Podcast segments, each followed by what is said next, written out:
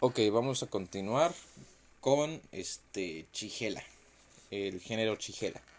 La clasificación taxonómica de Chigela que, está, que se está empleando en la actualidad es sencilla, pero técnicamente incorrecta. Se han descrito cuatro especies con casi 50 serogrupos eh, basados en el antígeno O, Chigera dicenterae, Chigera flexneri, Chigera boidi y Chigera sonnei. No obstante, los análisis de ADN han determinado que estas cuatro especies constituyen en realidad biogrupos dentro de las especies de E. coli. Se han conservado sus nombres históricos debido a que su, debido a que su designación como E. coli podría generar confusión. Patogenia e inmunidad. Chigela causa la enfermedad al invadir y replicarse en las células que tapizan el colon. Las proteínas de los genes estructurales intervienen en la adherencia de los microorganismos a las células, así como en su invasión, replicación intracelular y diseminación de una célula a otra. Estos genes se hallan en un gran plásmido de virulencia, pero su regulación corresponde a genes cromosómicos.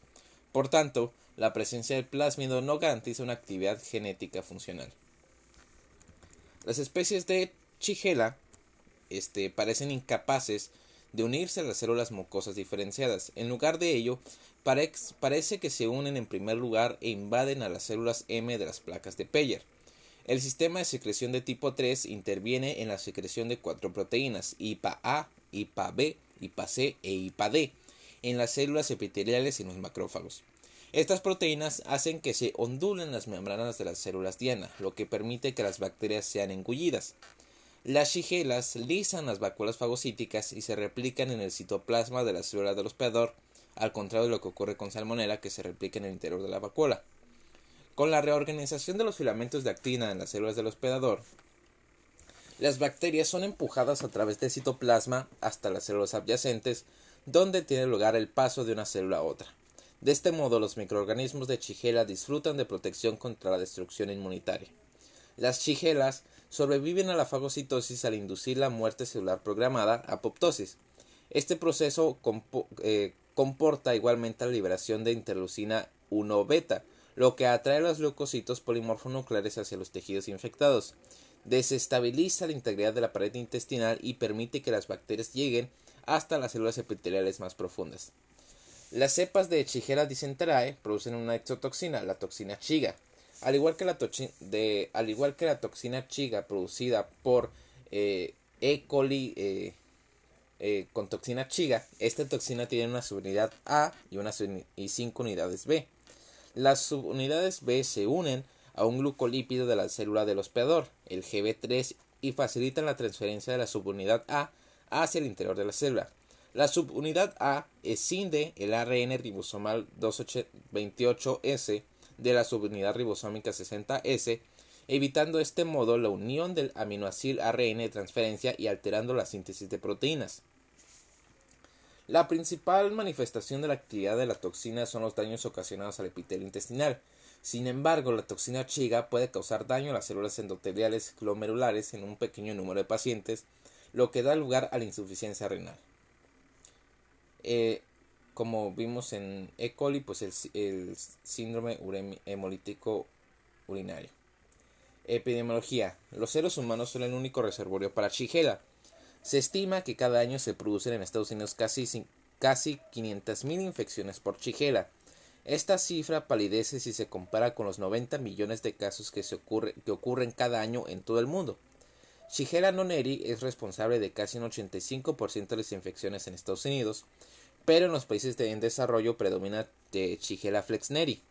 Se producen epidemias por Chigella dicenterae, una especie especialmente virulenta en África Occidental y América Central, y la mortalidad por caso es del 5 al 15%. La shigelosis es una enfermedad principalmente pediátrica y el 60% de las infecciones afecta a niños menores de 10 años. La enfermedad eh, endémica en adultos es frecuente en hombres homosexuales y en los contactos domésticos de niños infectados. Se producen brotes epidemiológicos en guarderías, centros de día e instituciones de acogida. La shigelosis se transmite de persona a persona por vía fecal oral, principalmente a partir de personas con manos contaminadas y con menos frecuencia a través del agua o alimentos. Dado que basta con 100 a 200 bacterias para provocar, para provocar la enfermedad, La chigelosis se transmite con rapidez en las comunidades en las que los niveles de higiene personal y las normas sanitarias son bajas. Enfermedades clínicas. La shigelosis se caracteriza por la presencia de espasmos abdominales, diarrea, fiebre y heces sanguinolentas. Los signos y síntomas clínicos de la enfermedad aparecen entre 1 y 3 días tras la ingestión de las bacterias. Las chigelas colonizan inicialmente el intestino delgado y comienzan a multiplicarse en las primeras 12 horas. El primer signo de infección, una profusa diarrea acuosa sin indicios histológicos de invasión mucosa, se relaciona con, la acción de la enterotoxina.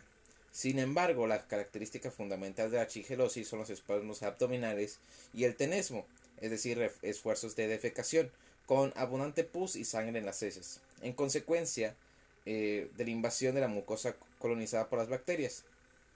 En las heces se observan numerosos neutrófilos, eritrocitos y mucosidad. La infección suele resolverse de forma espontánea, aunque se recomienda el tratamiento antibiótico con el fin de reducir el riesgo de diseminación secundaria a los miembros de la familia y a otros contactos.